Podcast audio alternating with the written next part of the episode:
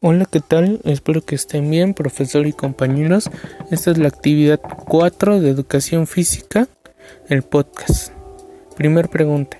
¿Qué es el tiempo libre y el juego? El tiempo libre es aquel que una persona tiene para realizar las actividades que él desee, sin obligaciones. Puede decirse que el tiempo libre son las horas que no corresponden al estudio, al trabajo o las tareas domésticas. En tanto el juego, su función principal es proporcionar entretenimiento y diversión.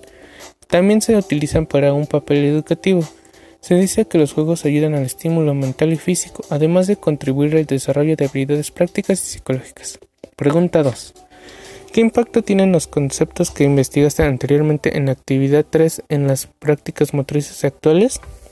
Las actividades lúdicas y recreativas sirven para mejorar las habilidades y destrezas motrices. También implican cierto grado de competencia. Se pueden jugar en al aire libre o en un tablero. Y por último, promueven el desarrollo de habilidades prácticas y psicológicas. Tercer pregunta, ¿qué importancia tiene el aprovechamiento del tiempo libre y la práctica de juegos lúdicos y recreativos en la construcción de corporeidad?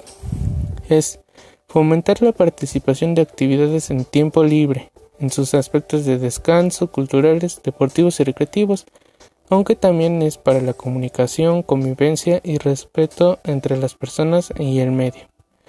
Cuarta pregunta y última. ¿Qué modificaciones cardiovasculares y musculares se producen por la práctica de actividad física, juegos lúdicos y recreativos? La exposición prolongada y repetida del ejercicio puede causar cambios estructurales y funcionales en el sistema cardiovascular. Lógicamente, cada tipo de ejercicio o modalidad deportiva actuará diferente sobre el cambio que puede producirse en el sistema cardiovascular.